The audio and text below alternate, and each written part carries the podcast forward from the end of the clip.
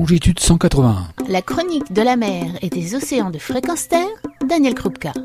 Bonjour, on n'est jamais si bien que chez soi. On y est libre de faire ce que l'on veut. Oui, la propriété est un fondement auquel l'humanité est viscéralement attachée. D'ailleurs, garanti par le Code civil français, le droit de propriété y est défini comme le droit de jouir et de disposer des choses de la manière la plus absolue, pourvu qu'on n'en fasse pas un usage prohibé par la loi ou les règlements.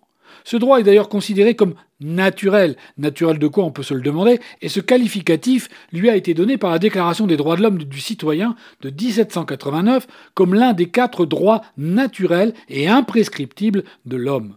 Et la valeur constitutionnelle, car la propriété étant un droit inviolable et sacré, nul ne peut en être privé, car posséder une surface terrestre au sens large, qu'elle soit terrestre ou maritime, permet beaucoup de choses par aliénation de tout ce qui s'y passe on ne sortira pas du droit de la propriété demain matin, pour sûr. En matière d'environnement, la propriété est un élément butoir sur lequel s'arrêtent de nombreuses tentatives de réparation environnementale, d'autant que nous avons créé des structures imaginaires, entreprises, États, organismes divers, avec une vie juridique réelle, elle, reconnue comme personne de droit, pouvant posséder, autrement dit avec la capacité pérenne de destruction, au contraire de sauvegarde d'un objet de propriété. La propriété est donc une barricade, une défense à l'encontre de toute tentative de demande de compte. On peut imaginer de la retourner à bon escient, et c'est ce que n'ont pas manqué de faire des associations de protection de l'environnement dans le monde, en faisant des acquisitions foncières, leur permettant de créer des havres de paix pour le vivant. En France, on citera l'association Forêt Sauvage ou l'ASPAS avec des réserves de vie sauvage qui sont des terrains de chasse ou des propriétés acquis grâce à la générosité de dizaines de milliers de donateurs. L'objectif est de préserver ces lieux de toute intervention et emprise humaine et de laisser de la place à nos colocataires terrestres non humains. La propriété devient une arme de défense de la préservation du vivant, de la biodiversité.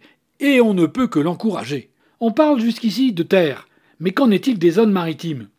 Eh bien, il est impossible d'acquérir un bout d'océan.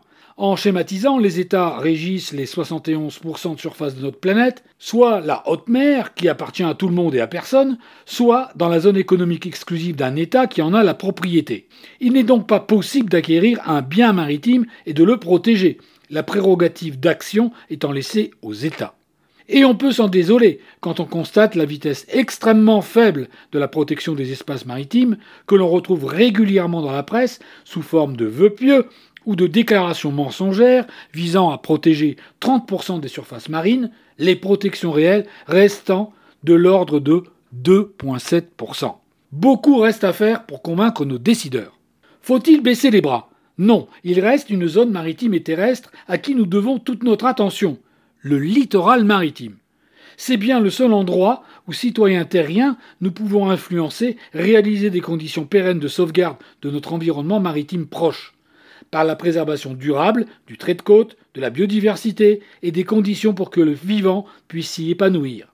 En France, un organisme d'État existe pour cela, le Conservatoire du littoral, qui, en plus de 40 ans, a fait un travail remarquable, toujours insuffisant, mais réel, dans des conditions difficiles, aidé par un arsenal de dispositifs juridiques lui permettant d'effectuer sa mission de préservation.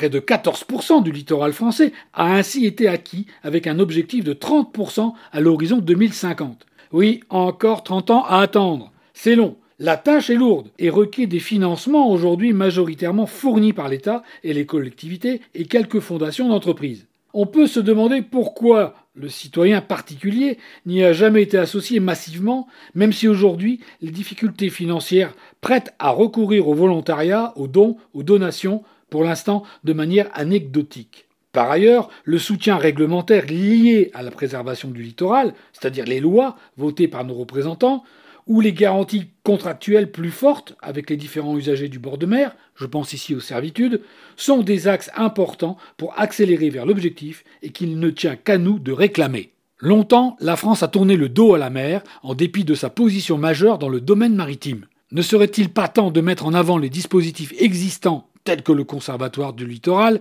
pour accompagner, proposer et faire participer tout citoyen à la préservation de cette frontière foncière et maritime que représente notre littoral, notre plus proche interface à ce bien commun du vivant, l'océan. Retrouvez et podcastez cette chronique sur notre site fréquence